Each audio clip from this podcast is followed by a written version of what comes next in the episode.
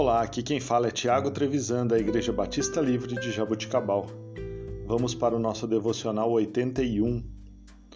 Continuando em nossa breve passagem pelo livro de Jó, quero fazer algo diferente e não iniciar com um versículo, mas ao longo do nosso devocional ir fazendo menções a alguns versículos.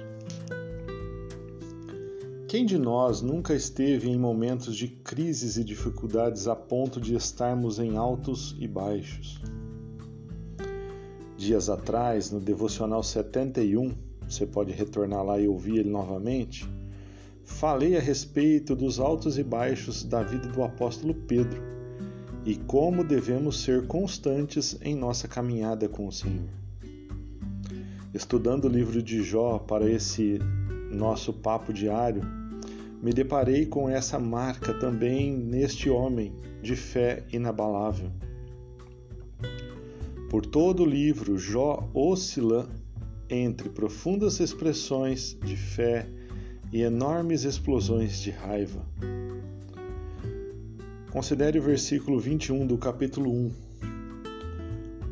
uma dessas explosões de fé. Saí nu do ventre da minha mãe e nu partirei. O Senhor deu e o Senhor levou. Louvado seja o nome do Senhor. Mas com o passar do tempo, as inquisições sobre os seus amigos, de seus amigos e esposa, Jó entra em uma espiral descendente e encontramos ele amaldiçoando o dia do seu próprio nascimento. Jó 3, capítulo 3, versículo 3 pereça o dia do meu nascimento e a noite em que disse: Nasceu um menino. E momentos de fé extrema logo após, em Jó 19, 25 e 26, lemos: Eu sei que meu redentor vive e que no fim se levantará sobre a terra, e depois que o meu corpo estiver destruído e sem carne, verei a Deus. Queridos, esta perspectiva de que, até mesmo no sofrimento, ter a certeza que depois da morte verá a Deus é algo fantástico. E se pensarmos bem, muitas vezes clamamos por algo infinitamente menor que todo esse sofrimento descrito aqui. E já nem sabemos se somos ou não salvos. Por pequenas lutas e pequenas dificuldades que passamos, entramos em crise pensando se Deus nos ama ou deixou de nos amar. Por várias vezes, Jó implora respostas. Capítulo 13, versículo 3 a 15. Capítulo 23, versículo 3 a 7.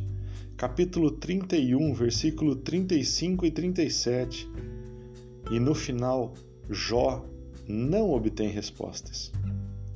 Mas, contudo, Jó passa a ter uma visão renovada do Senhor. E isso lhe é suficiente. Jó 42:5 lemos: Meus ouvidos já tinham ouvido falar a teu respeito, mas agora os meus olhos te viram. Com a fé intacta, Jó mais uma vez experimenta a bênção de Deus e então morreu em idade muito avançada. A dor pode mudar o vocabulário da fé, mas não acaba com o seu conteúdo. E não se esqueça: Jesus é a solução para qualquer caos que estejamos vivendo. Deus abençoe o seu dia